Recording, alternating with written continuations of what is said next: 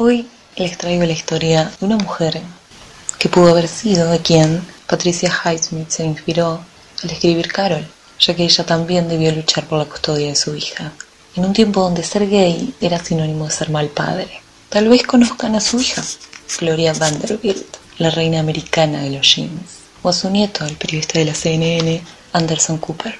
Bien, su nombre es Gloria Morgan. Nació el 23 de agosto de 1904 en el seno de una familia adinerada. Fue educada tanto en Suiza como en los Estados Unidos, con el único propósito de contraer matrimonio con alguien de su misma alcurnia. Gloria siempre estaba rodeada de hombres guapos, apuestos y con títulos, afirma su hija, pero la realidad estaba detrás de aquella postal de vida socialmente aceptable, y pronto iba a salir a la luz. Y es que la realidad es que Gloria tenía una relación con Nada Milford Heaven, la hija de un marqués ruso. La relación se hizo repentinamente famosa y fue utilizada en su contra. Todo se debió a unas accidentadas vacaciones en Cannes, donde se las fotografiaba juntas, tomadas de la mano. Dicha hija, Gloria Vanderbilt, contaba recientemente en la revista Vanity el desconcierto con el que vio cómo las relaciones homosexuales de su madre se hicieron públicas en 1934. Y es que la madre fue llevada a juicio cuando la pequeña tenía 10 años por la tía paterna, que luchó para quitarle la custodia, alegando, atención a esto, deficiencias morales por parte de la madre. Suena Carol, ¿no? El juicio fue tan, tan escandaloso que el juez mandó salir varias veces a los asistentes para poder escuchar en calma a las protagonistas. Muchos testigos que trajo la tía aseguraron que Gloria no era apta para criar una niña. La batalla legal y el juicio social fueron feroces, ya que ser gay era un escándalo terrible y un crimen. Sí, esa fue la palabra utilizada.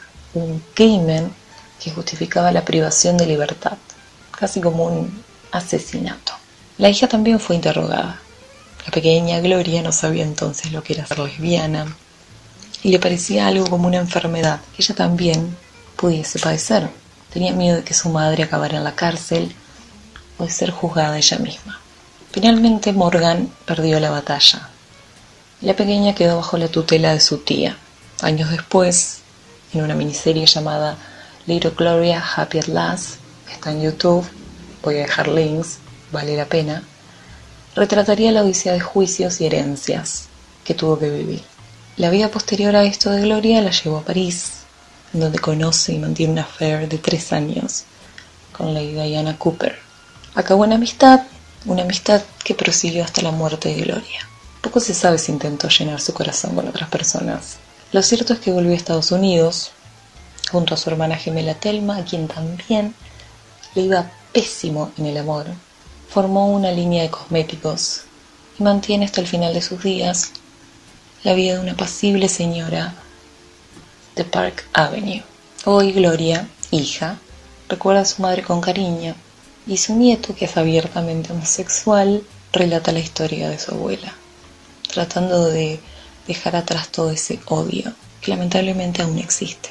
Una triste historia, increíblemente semejante a la de la película Carol, con una protagonista igualmente famosa, tanto por su riqueza como por su belleza.